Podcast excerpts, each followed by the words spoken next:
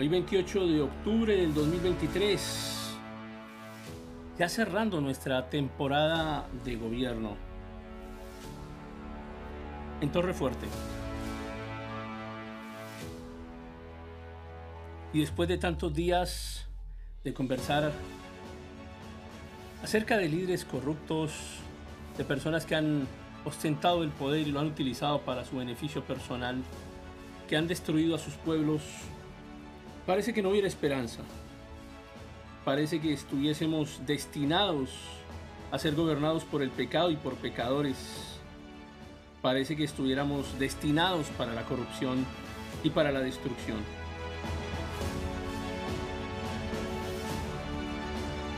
Pero hoy quiero decirles que sí es posible cambiar, que sí es posible gobernar decentemente. Hay personas que pueden y quieren cambiar.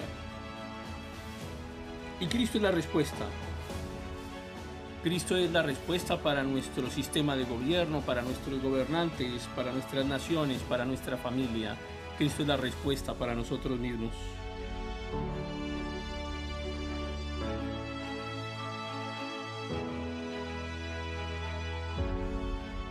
Hay quienes pueden llegar a confiar en Dios y respetarlo. Porque son las personas, no los sistemas de gobierno. Y aquí tenemos a Pablo, un hombre cómplice de secuestro, de homicidio, de corrupción. A Pablo un cómplice de abuso de poder. Y que llega a ser el apóstol Pablo, un ejemplo para las naciones. Alguien que se encontró con Cristo.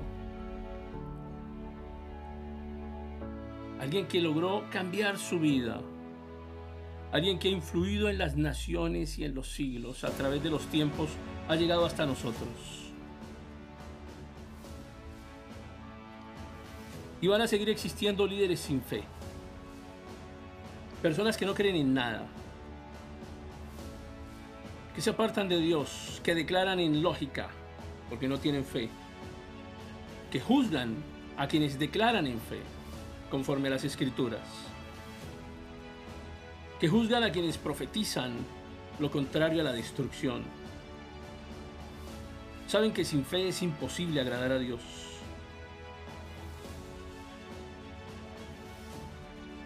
Hay quienes sí encuentran la fe.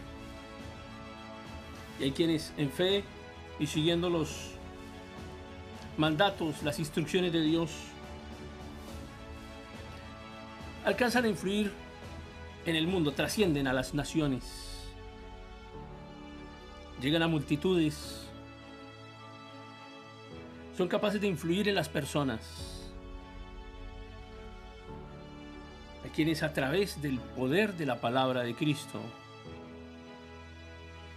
pueden llegar a transformar personas, familias y naciones enteras. Es momento de actuar. Es momento de actuar en conciencia. Es momento de seguir el ejemplo de Pablo,